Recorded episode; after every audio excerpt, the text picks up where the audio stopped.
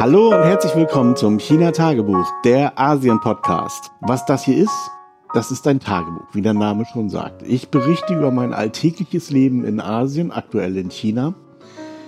Das ist nichts Spektakuläres, außer es passiert etwas Spektakuläres. Ich sitze hier auf einem sackteuren Bürostuhl. Ich glaube, ich habe hier sogar berichtet, als ich mir den gekauft habe. Und eben wollte ich mich hier anlehnen, oder ich mache das einfach mal. Ja, er knarrt. Das ist natürlich für einen Podcast irgendwie saudämlich, aber ich denke mal, dass ich das Problem mit einem Tropfen Öl beheben kann. Hoffentlich. Es wäre natürlich schön, wenn man alle Probleme mit einem Tropfen Öl beenden könnte. ja, pun intended. Okay, ich weiß nicht, ob es noch flacher wird heute. Mal sehen. Ganz kurz was zu Corona. Also,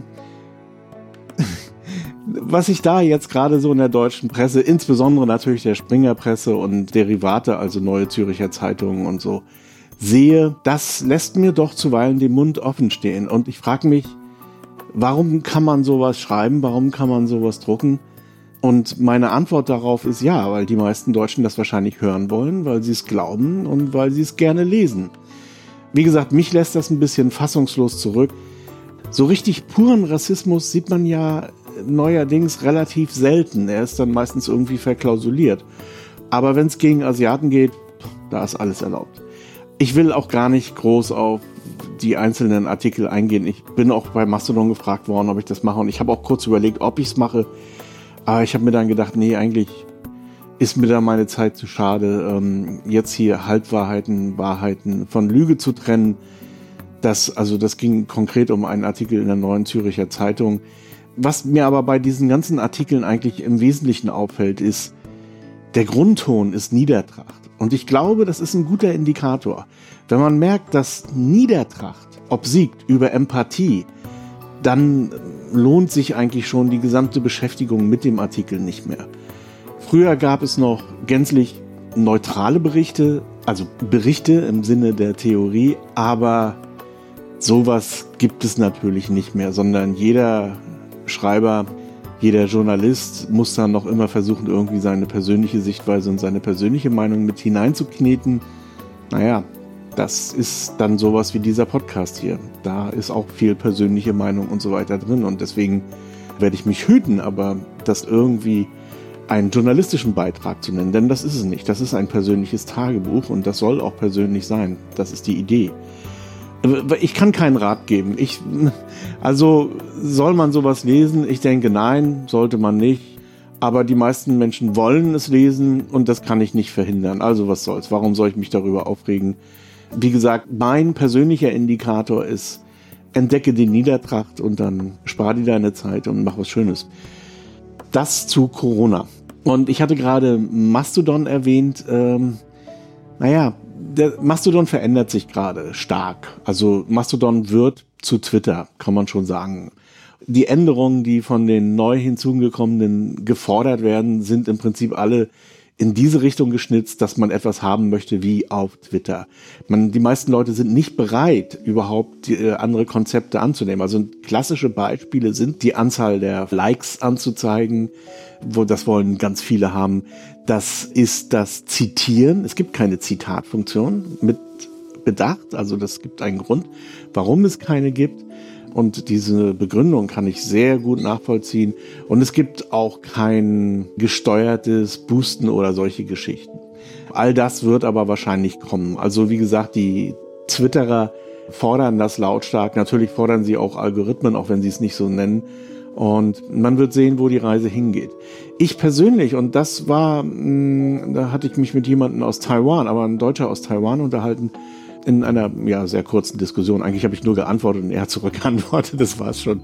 Ich persönlich finde, der Webfehler von Mastodon ist, wie bei vielen anderen sozialen Netzwerken, dass man zugelassen hat, dass dort Firmen, Medien, Parteien, also nicht menschliche Persönlichkeiten Accounts einrichten können und entsprechend dann agieren diese Accounts natürlich auch als eine Bundesbehörde oder als eine Partei oder als eine irgendwas, als ein Medium. Das ist meines Erachtens der entscheidende Webfehler. Denn damit setzt man im Prinzip einen, einen Mechanismus in Gang, der sich meines Erachtens gar nicht aufhalten lässt.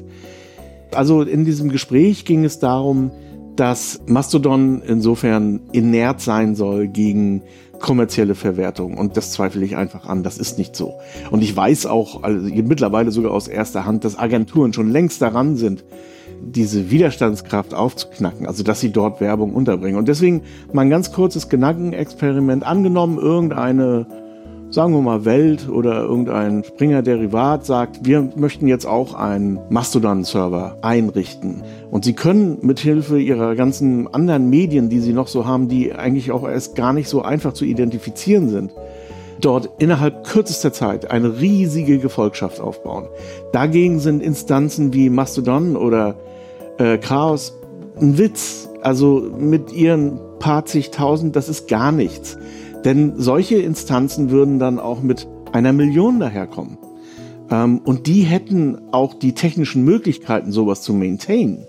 Das ist das nächste, dass ja solche, naja, Hobbyinstanzen kann man nicht sagen, aber dass solche großen, vom persönlichen Engagement getragenen Instanzen gar nicht in der Lage sind, sowas zu wuppen. Also da müsste man schon richtig intensiv Spenden einsammeln. Und da sind wir schon beim Geld dann würden Agenturen natürlich zum Beispiel, also das widerspricht in keinster Weise irgendeiner Regel, jeden dritten Tröd einfach eine Werbung mit einspielen, die aber nicht als Werbung gekennzeichnet ist, sondern die zum Beispiel als persönliche Meinung eines Redakteurs oder als irgendwas ist, was natürlich am Ende Werbung ist. Wenn man sich es genauer anguckt, dann wird irgendein Produkt beworben und so man macht das ja auch, also ich mache das ja auch, ich schreibe dann eben über ein neues Mikrofon, was ich mir gekauft habe und finde das toll.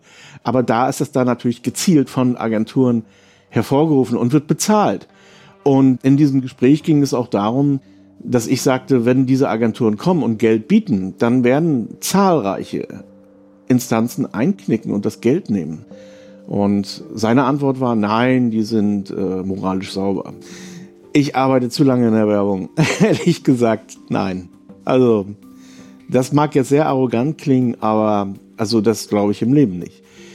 Und ich hasse es auch, in zwei Jahren Told You So zu rufen, aber genau das wird passieren. Es werden große Medienkonzerne auf Mastodon ihre Sachen errichten. Im Prinzip fängt das ZDF ja damit schon an, mit Böhmermann. Und der hat auch, und das ist eben auch das, was meine Theorie so stützt, auf Schlag 20.000 oder keine Ahnung wie viele Follower plötzlich bekommen.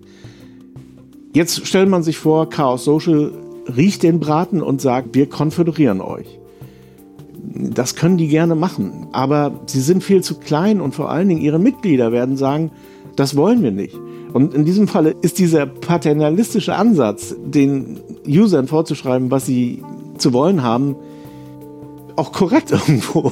Also es ist, es ist wirklich eine Zwickmühle. Ich würde auch nicht wollen, dass Springer plötzlich in Mastodon sich breit macht.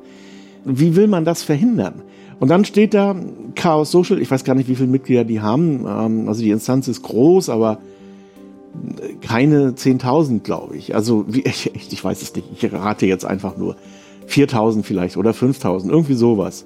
So, und dann kommt eine Springer-Instanz, die natürlich anders heißt Make Your Life Beautiful oder irgendwie so und sagt, und ihr könnt hier auch noch regelmäßig kurze, was weiß ich, Behind the Scenes auf irgendwelche Filme sehen, die wir mitproduziert haben. Ihr könnt hier Gewinnspiele machen, ihr könnt hier das, das, das, das, das alles haben.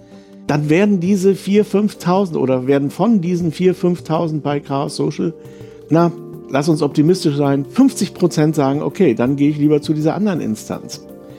Die Wahrheit ist wahrscheinlich noch deutlich schlimmer. Die meisten werden sagen, wir gehen Sie werden Shitstorm verursachen und irgend am Ende des Tages ist Chaos Social platt. Das ist die Folge dessen. Und hätte man von Anfang an verhindert, dass solche nicht natürlichen Personen in Mastodon auftauchen, dann würde man dieses Problem auch irgendwann bekommen. Dann heißen die eben El Hotzo oder so, also irgendwelche Kunstfiguren, die genau das Gleiche machen, also eben auch für die Agenturen die Werbung dort irgendwie hineinkneten.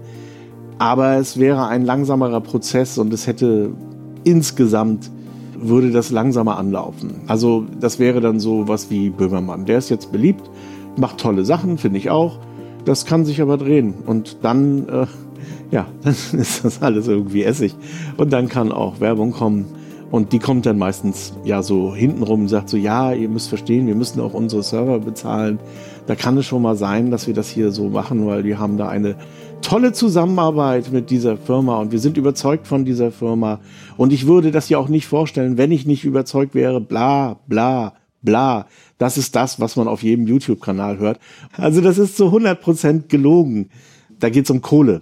Und wenn da jemand anders mehr bietet oder sagt, wenn du bei uns und so weiter. Also, das ist Quatsch.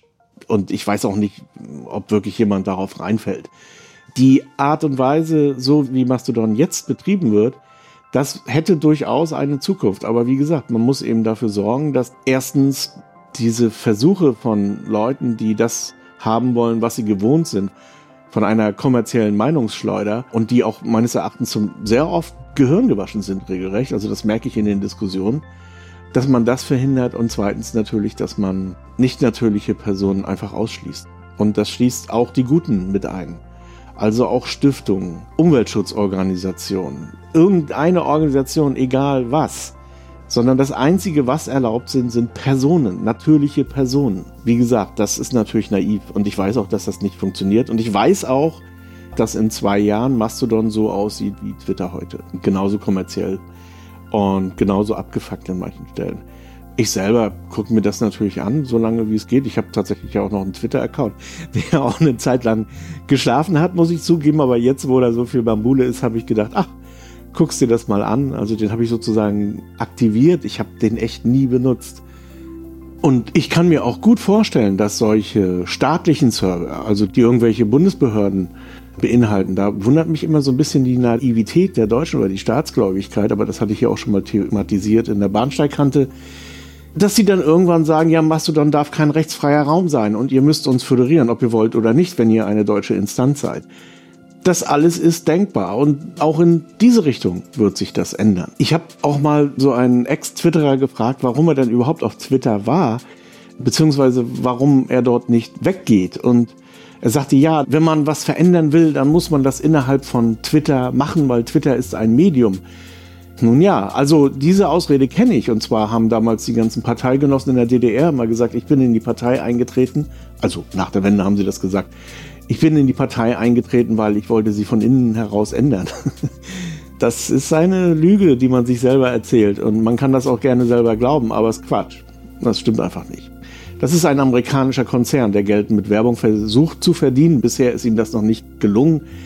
Und in denen Agenturen tätig sind, die Meinung machen, das ist nichts anderes. Und ich weiß gar nicht, wie man auf den Gedanken kommt, dass dieses Ding irgendwo ein Organ der freien politischen Meinungsäußerung ist. Das ist es nicht. Es ist ein Medium. Es ist einfach ein Medium, dessen Richtung auch bestimmt wird von der Marktmacht unterschiedlicher Agenturen, Parteien, Einflussgruppen, Astroturfing-Organisationen, Spin-Doktoren. Alle die haben Twitter oder machen Twitter zu dem, was es ist. Und es ist einfach eine komplette Illusion zu glauben, dass man seinem Stimmchen da irgendwas ändern kann oder sollte oder was. Es ist Quatsch. Man ist dort Medienkonsument. Man ist, man ist dort Werbekonsument. Und das ist alles. Mehr nicht. Das mal so zu diesem Thema. So. Und dann kam eine, jemand hat sich beklagt bei mir, dass ich so viel über Politik rede und über Sachen, die außerhalb meiner persönlichen Geschichte laufen. Und das ist richtig. Das ist tatsächlich so. Ich meine, das ist, ich kann mich dem nicht ganz entziehen, weil ich ja auf Mastodon bin oder weil ich irgendwie was mit Corona und deutscher Presse zu tun habe. Aber im Prinzip stimmt das schon. Ich sollte eigentlich mehr berichten über meine persönlichen Sachen, was ich nämlich so in der Woche gemacht hat. Und das ist immer mal ganz schön viel. Also zur Zeit habe ich echt viel Arbeit. Wir haben jetzt nach dem Corona-Lift äh, verändert sich natürlich hier auch so einiges. Gibt auch Leute, die wollen sich davor schützen, das muss man respektieren, die bleiben weiterhin zu Hause im Homeoffice, aber es gibt auch andere, gerade die jüngeren Leute, die wollen jetzt wieder raus und auch ins Büro kommen und zum Messen fahren und so weiter und so fort. Und das muss man ganz genauso respektieren. Naja, jedenfalls ist das Büro wieder offen, Kolleginnen kommen wieder, aber es war ja doch immer so ein ja, Kommen und Gehen und alles. Man hat sich hier um manche Sachen einfach nicht gekümmert. Es gab die ganzen Computer, das war alles nicht so richtig gewartet. Also ich habe jetzt gerade auch auf dem Server gesehen, der sich um die Faktorierung kümmert. Das ist ein Ubuntu-Ding. Da sind so viele Updates, es dauert Tage, bis die alle eingespielt sind. Naja, alles das muss gemacht werden und aber auch die Hardware ist keine Ahnung, woran das gelegen hat, aber da ist ein 100 Megabit Switch irgendwie kaputt gegangen oder fällt alle Stunde mal aus so und dann verbinden sich die Rechner alle wieder neu und naja, also und dann habe ich gesagt, okay, wir kaufen jetzt ein kleines Rack und stecken da einen großen Switch rein, der uns auch die Möglichkeit gibt, das vielleicht auch mal mit Glasfaser zu verkabeln. Mal sehen, vielleicht machen wir das auch irgendwann. Nur ist es hier so, dass hier die Netzwerkleitungen in, in der Wand verborgen sind. Also das, man müsste dann die anderen Überputz verlegen. Das sieht alles scheiße aus. Mal sehen, wie wir das machen. Naja, und damit habe ich mich natürlich auch wirklich die letzte Woche befasst. Das Netzwerk hier alles komplett aufzuräumen, auszumisten, Updates einzuspielen. Ah, alles so eine Sachen, die überhaupt keinen Spaß machen. Und dann hatte ich hier noch einen Windows-Rechner, der so ein bisschen vor sich her dämmerte. Den wollte ich auch wieder in Betrieb nehmen, weil wir auch in Zukunft noch ein paar Sachen, also ein paar zusätzliche Aufgaben machen, wo wir einen weiteren Arbeitsplatz brauchen. Und dann wollte ich einen Drucker installieren. Und das war ein Windows 11 oder ist ein Windows 11 und das war ja mal interessant. Unter Windows 11 kann man offensichtlich keine Drucker mehr installieren. es funktioniert nicht. Also es ist unglaublich. Das sind zwei Drucker, die hier im Netzwerk benutzt werden. Einer täglich, das ist ein Laserdrucker. Und dann ist das noch so ein alter Fotodrucker, naja, alt, also so ein Selfie-Fotodrucker. Auch der lässt sich nicht in ein piepnormales Windows, also das ist auch noch ein Samba-Netzwerk, einbinden. Das ist unglaublich.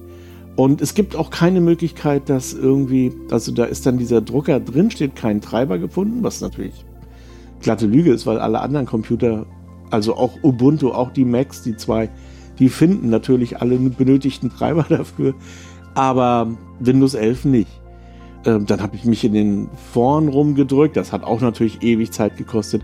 Und da ist dieses Problem schon seit längerer Zeit bekannt, aber Microsoft macht da offensichtlich nichts. Also sie, sie scheinen das, also schon wirklich sehr viel länger bekannt. Ich weiß jetzt nicht genau, aber ich glaube, das älteste Posting war ein halbes Jahr alt. Also seit einem halben Jahr druckt Windows 11 nicht oder länger, ich weiß es nicht. Und das wird so akzeptiert. Und die einzige Lösung, die zurzeit angeboten ist, zurück zu migrieren auf Windows 10. Das wiederum hat natürlich, habe ich nicht gemacht, einfach weil, ja, also wir haben ja so einen Dateiserver, machen wir jetzt so, dass wir das, was wir drucken müssen, auf dem Selfie hatte ich tatsächlich ein paar Farbtafeln ausgedruckt.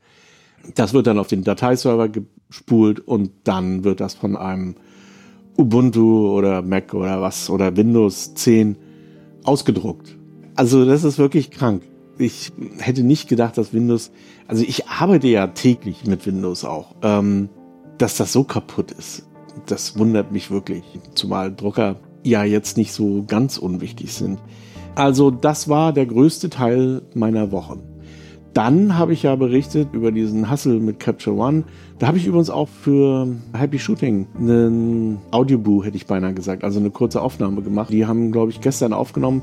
Also wenn sie es senden, dann senden sie es jetzt am Donnerstag, also morgen was ich da gesagt habe. Also Happy Shooting, ich verlinke das. So, und da habe ich dann auch erwähnt, dass ich mich mit Darktable intensiver befasse. Ich habe erzählt, dass ich ja mit äh, Capture One arbeite, beruflich und mit Darktable privat. Und ich habe aber auch privat eine Lizenz, also nicht ich selber, aber einen Arbeitsplatz von der Mehrplatzlizenz.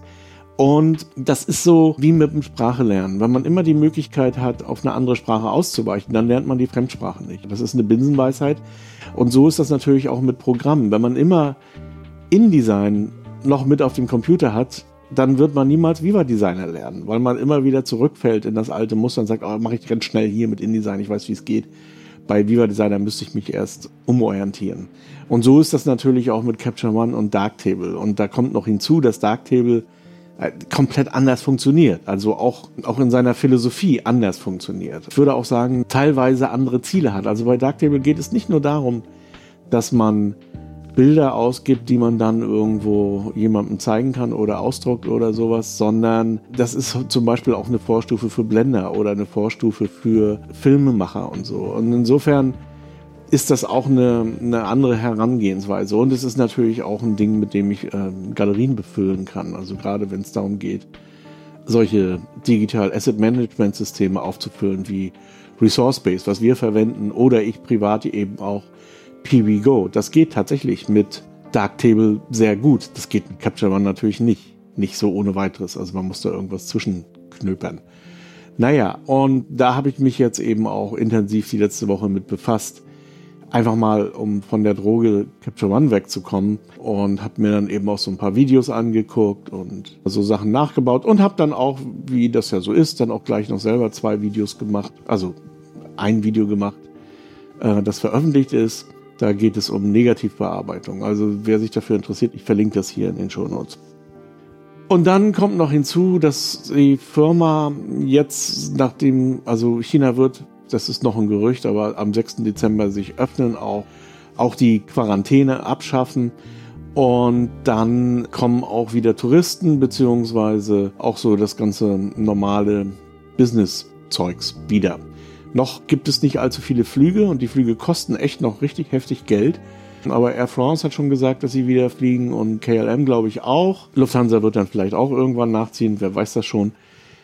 Und dann werden hier auch wieder Ausländer aufschlagen. Und wir hatten ja damals vor Corona die sogenannte Academy. Kurz zu der Academy, da ging es darum, dass man Leuten, die in China, also Deutsche, deutsch sprechende Leute, die in China Geschäfte machen wollen, beziehungsweise in irgendeiner anderen Weise in China kooperieren wollen, so die chinesische Denke nahebringen. Aber nicht in Form so eines Fit for China Schwachsinns, den man irgendwo in Frankfurt am Main buchen kann und wo man erklärt bekommt, dass man die Stäbchen nicht in den Reis steckt und wie man die Visitenkarte übergibt.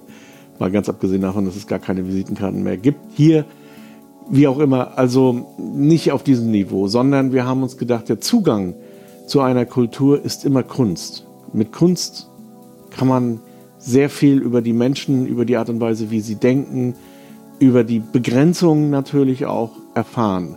Und wir bieten dann eben solchen, ich sage jetzt mal das böse Wort, Exex, ähm, Kurse an, die so zusammengefasst sind und bestehen dann eben aus solchen Modulen wie Kalligrafie, Malerei, Fotografie Töpferei, aber das geht alles so ein bisschen schwimmend ineinander über und das sind Dozenten von der Academy of Art. Das Ganze ist auf Englisch beziehungsweise auch auf Deutsch. Also das, wir haben auch ein paar Dozenten, die Deutsch sprechen können. Das findet zum Teil hier statt in einem Künstlerdorf und zum Teil in den nebligen Bergen von Morgansan. Also eine recht luxuriöse Umgebung auch. Ja, und diese Academy wollen wir jetzt wieder aufleben lassen. Ich bin mir noch nicht ganz sicher, wie wir das machen, weil so wie wir es früher gemacht haben, wird es wahrscheinlich nicht mehr funktionieren. Aber da sind wir jetzt aktuell dabei, sind auch dabei, Leute zu rekrutieren in Deutschland, die uns da helfen. Und ich werde jetzt in nächster Zeit irgendwie Publikationen dazu machen und solche Dinge. Das ist also eine Sache, die nur uns selber betrifft. Wir arbeiten ja auch noch für andere Firmen, also das ist eigentlich unser Brot- und Buttergeschäft das alles bedeutet echt viel Arbeit zurzeit. So sieht es eben aus. Also es gibt viel zu tun und wir haben jetzt hier so ein paar Jahre Pause gehabt. Das muss jetzt alles aufgeholt werden und mal sehen, wie das wird. Eine Erfahrung, die ich jetzt schon gemacht habe und die man in Deutschland ja auch vor ein paar Monaten gemacht hat, ist, so wie es früher war, wird es nicht werden. Also es wird anders werden. Vielleicht nicht unbedingt schlechter, aber wir werden, wir haben so viele neue Sachen eben auch jetzt auf dem Tapet, die wir alle irgendwie mit reinarbeiten wollen. Das wird spannend.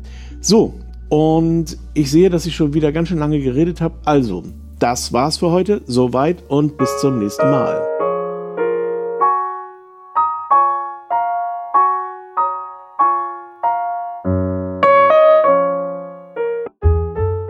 HC Andersen. Zu reisen ist zu leben. Mit Solarenergie von Eco Worthy.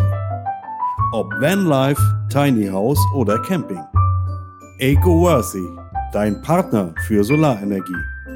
eco-worthy.com